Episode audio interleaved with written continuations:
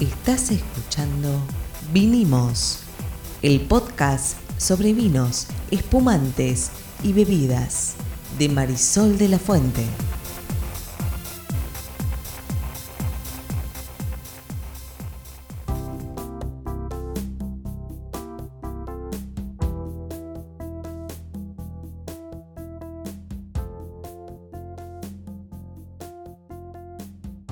Buenas, buenas. Mi nombre es Marisol de la Fuente y soy Sol Sommelier. Y yo soy Ariel Torres y soy el que hace las preguntas del neófito en esto de los vinos. ¿Y qué vamos a hablar hoy, Sol? Vamos a hablar de los vinos blend. Ajá, blend. ¿Qué significa blend? En inglés, Sí.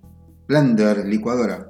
No. Son vinos que se hacen en licuadora. No, no, no. fue un no, chiste muy malo, no pero mi, mi psicóloga me dice que tengo que hacer un chiste malo por semana como mínimo para conservar mi, mi paz mental.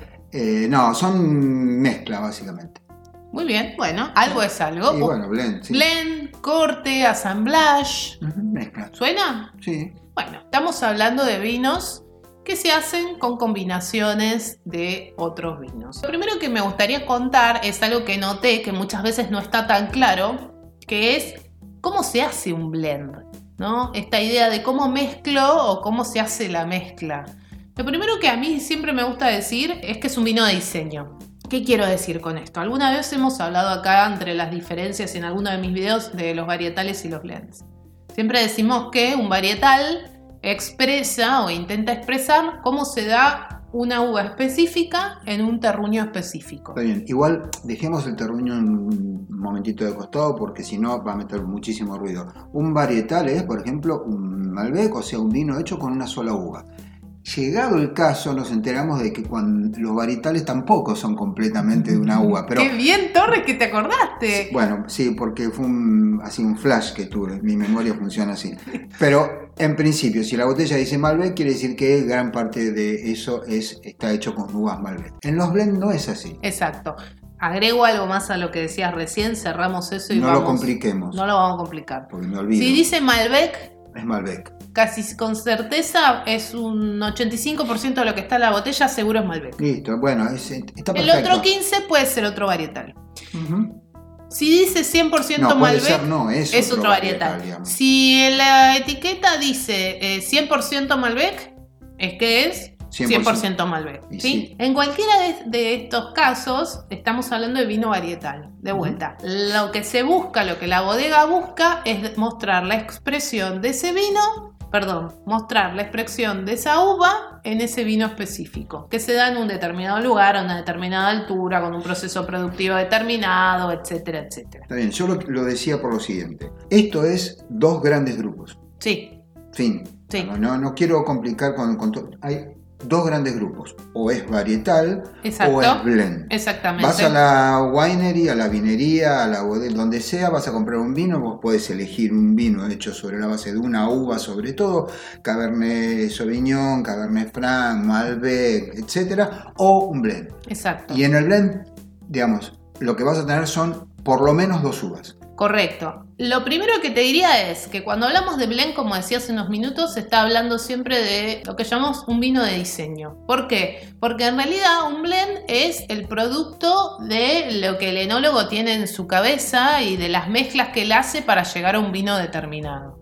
¿Sí? Vos decías que por lo menos tiene dos uvas. Sí, puede tener todas las que vos quieras. Lo que ocurre es que siempre va a haber una que es la que manda. Siempre va a haber una que tiene el 50%, el ¿Ah, sí? 45%, Ah, no el sabía. 55%. Ok, buen Claro, porque si no, sería como un gran cocoliche. Qué moderna mi palabra. Sí. Pero perdón, una pregunta antes. Si eh, tenés 50%, ponele, voy a decir una burrada, perdón Sí. los enólogos. Eh, pueden avanzar rápido esta parte, trrr, ya está, ya pasó. La mitad es Malbec, la, mit- la mitad es Cabernet Sauvignon. Entonces Eso es no es que. Está bien, pero no manda ninguna de las dos. No, bueno, en ese caso, porque vos estás hablando de dos. En general, si vas a tener dos, va a haber una que va a ser más porcentaje que la otra. Por eso, no es que tiene un 50%. No, dije por ahí. como mínimo, como para darle el perfil al vino. Pero en ese caso tenés un 50, ponele, un 50% de Cabernet Sauvignon y después tenés otras 3 o 4 uvas que se dividen en el otro 50% y por eso no mandan. Exactamente, ¿por qué? Porque la idea es que la base, el corazón, es un estilo de vino, de Ujú. un tipo de uva, Y las otras uvas lo que hacen es agregarle características. Correcto. Aromas, sabores, color, textura, taninos.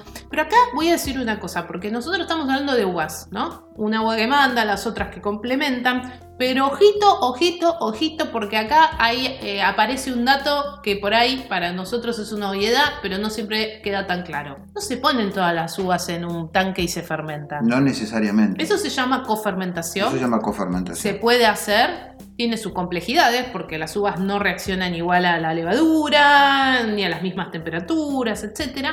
Lo que se mezcla es vino terminado. Ok, sí, exacto. El enólogo tiene los tanquecitos, yo siempre me lo imagino así.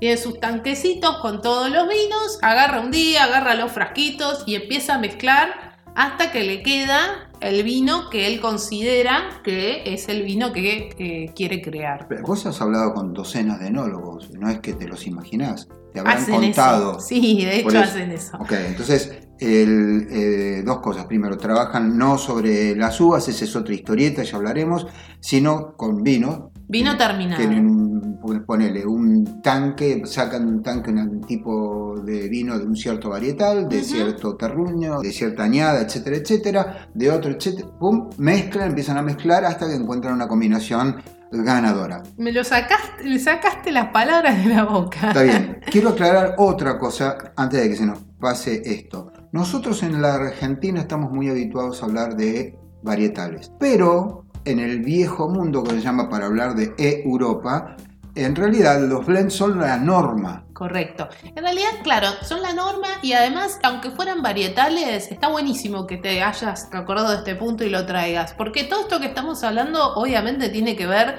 con la viticultura de lo que se llama Nuevo Mundo. Sí. América, Sudáfrica, Australia, Nueva Zelanda, donde estamos regidos por el varietal, mientras que en el viejo mundo que vos mencionabas, están mucho más regidos por las zonas. Uno toma un vino de Borgoña, toma un vino de Alsacia, toma un vino de Portugal, de La Rioja, de la Y Toscana. con qué lo hicieron no importa, tiene que ser ese estilo. Exacto, porque lo que ellos buscan es que los estilos se repitan año tras año y el consumidor no busca en la etiqueta una uva. Correcto, hacen abstracción, hacen abstracción de la uva y lo que importa es me voy a tomar un vino de Alsacia, ya está. Exactamente. Obviamente se puede saber cuál es la uva. Si yo te digo DOC La Rioja en España, la uva es tempranillo. Pero no es algo que, el cons- que al consumidor le cambie. El consumidor perfecto, se sí. toma un, un vino de la DOC Rioja.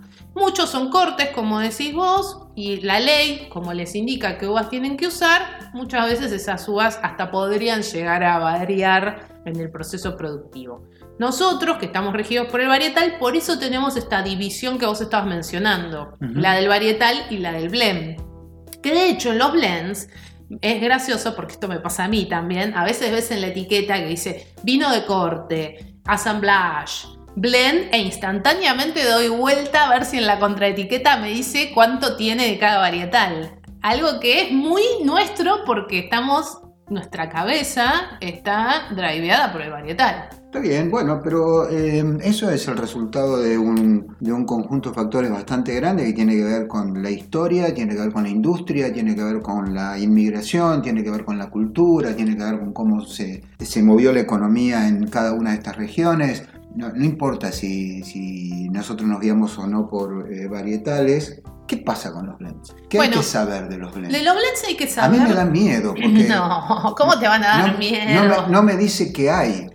Bueno, das la vueltita a la contraetiqueta y te va a Y decir. si no me dice, no lo compro. Si te- no te dice, de hecho hay uno muy conocido que lo vamos a decir porque lo conocemos todos, que es el Alma Negra, que, que es de Ernesto Catena, que no te dice. Pero es un vinazo ese. Y no te dice. Y a mí no me da miedo ese vino, fíjate. Bueno, ¿eh? tenés tus preferidos, escuchen todo, tienen sus preferidos. A ver, algunas cosas importantes. Los blends son corte de distintos vinos, decíamos recién, pueden tener varias uvas. Corte quiere decir mezcla, gente. O sea, Mezcla. no, no, no la oigan a la sommelier. Cuando dice corte quiere decir mezcla. Muy bien, es Bueno. una mezcla de distintos de vinos. distintos vinos. En general hay una uva que manda sobre las otras. No suele haber vinos de más de 3, 4, 5 uvas. Sí hay, hay alguno en el mercado que tiene 13. ¿Cuál es? En realidad me acabo de acordar, no son 13, son 12 uvas. Y obviamente lo busqué para compartirlo con ustedes. Tiene Cabernet Sauvignon, Cabernet Franc, Malbec, Merlot, Syrah, Bonarda, Sangiovese, Barbera de Asti, Pinot Noir, Tempranillo, Chardonnay y Chenin Blanc. Son 62,5 centímetros cúbicos por uva, si estuvieran todas distribuidas de manera equitativa. Equitativa. Pero no es así, por supuesto. Bueno, muy bien. Eh, Está buenísimo, no es lo habitual. no es lo habitual, correcto. ¿Sí? Pero quiero decir algunas cositas más de los blembos que me preguntaba, Sí, porque claro. van a encontrar en la etiqueta, sino algunas cosas que los van a confundir. Mm, o dar miedo. O dar miedo, como le da Torres, que me tira, no le da nada de miedo, pero no importa. A ver. El blend puede ser de alturas. Ajá. ¿Esto qué significa? Que pueden ser distintas uvas, distintas variedades, o la misma variedad de distintas alturas. Ah, mira. ¿Sí? Ujú. O sea, no se mezclan solo varietales, sino que también se pueden mezclar Hay otras regiones, se opciones. pueden mezclar terroir, se pueden mezclar alturas. Exacto, hay otras opciones. Tenés blend de alturas, tenés blend de regiones, tenés blends de una misma uva, que puede ser o de distintos lugares, o de distintas alturas, o, O de distintas, distintas regiones, o incluso de distintas añadas. Hay blend de añadas también. Claro. Entonces, la idea de la mezcla, como dice Ariel, del corte, es unir vinos de distintas características para crear algo nuevo. Por ejemplo, acá nos gustan mucho los mosquita muerta de bodega Los Toneles, o toda esa línea de mosquita muerta, que son vinos blends de Malbec. Pero los Malbec son de distintos lugares. Entonces, acorde, y acá entra el terroir, el mismo que aparecía cuando hablábamos de varietal esa uva de un lugar específico va a tener ciertas características, porque fue eh, desarrollada, fue cuidada a una determinada altura, con un determinado suelo, con un determinado clima, con un determi- determinado proceso productivo. Entonces, aunque sea Malbec igual que la de enfrente, si la de enfrente en el suelo, en la altura, en el riego, en el proceso productivo había algo distinto, bueno, va a ser un vino distinto. Al mezclarlo, logramos la complementación. Ok, ahí cuando hablamos de blends, en- estamos hablando de blends que son de vinos de calidad, porque el De vino... gamas más altas. Sí. Sí, el- tradicionalmente el vino era blend en la Argentina o se hacía con una sola uva. El vino, el vino digamos, de dama juana, para decirlo, El vino tinto de mesa sí, era un blend. era un blend, sí, por eso. Pero estaba menos laburado, perdón, para los que nos oyen desde otros países quise decir menos trabajado, menos elaborado que un blend por ahí de un vino muy caro, de la muy alta gama, que es un blend, pero ahí el, el enólogo trabajó mucho más que para corregir con este varietal los problemas de este otro, o con esta añada los problemas de esta otra, etcétera. Ahí te, te respondo o te digo algunas cosas. Primero, hasta los 90 en Argentina todo era vino tinto de mesa, por lo cual básicamente técnicamente eran blends. Correcto. Muchísimos de ellos eran blends. Sí, sí. era- Los procesos productivos podemos decir que eran más, más manuales, más, más simples en algunos casos, en algunos casos con menos maquinarias. Estaba todavía iniciando la industria vitivinícola en Argentina. Los varietales aparecen en los 90 con la idea de categorizar a los vinos y ahí empiezan a aparecer incluso las distintas franjas de precio, porque hasta ese momento no existían.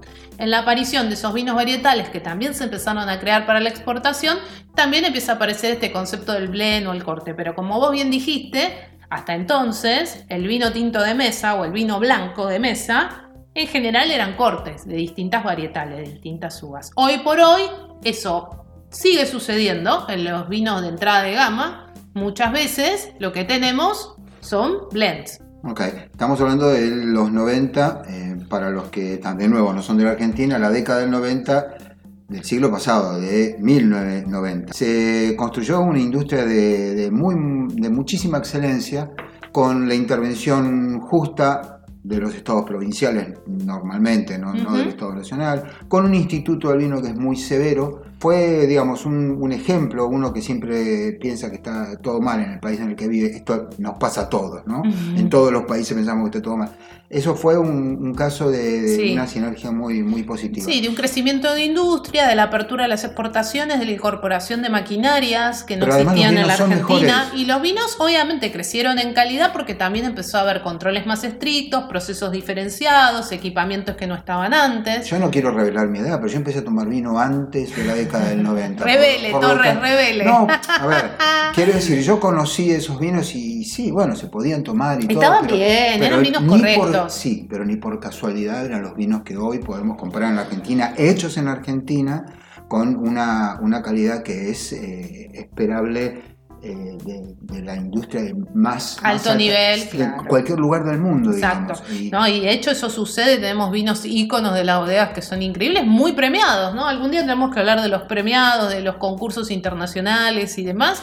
Muchos vinos, grandes vinos argentinos con más de 90 puntos, varios con 100. Eh, la verdad que sí, tal cual, la industria creció mucho y por eso podemos hablar de varietales, de blends, de cortes, de cortes de añadas, de cortes de zonas y de todas estas cosas que estamos hablando en este capítulo de Vinimos Podcast. Nos vemos la próxima de Vinimos. Chao. Chau, chau.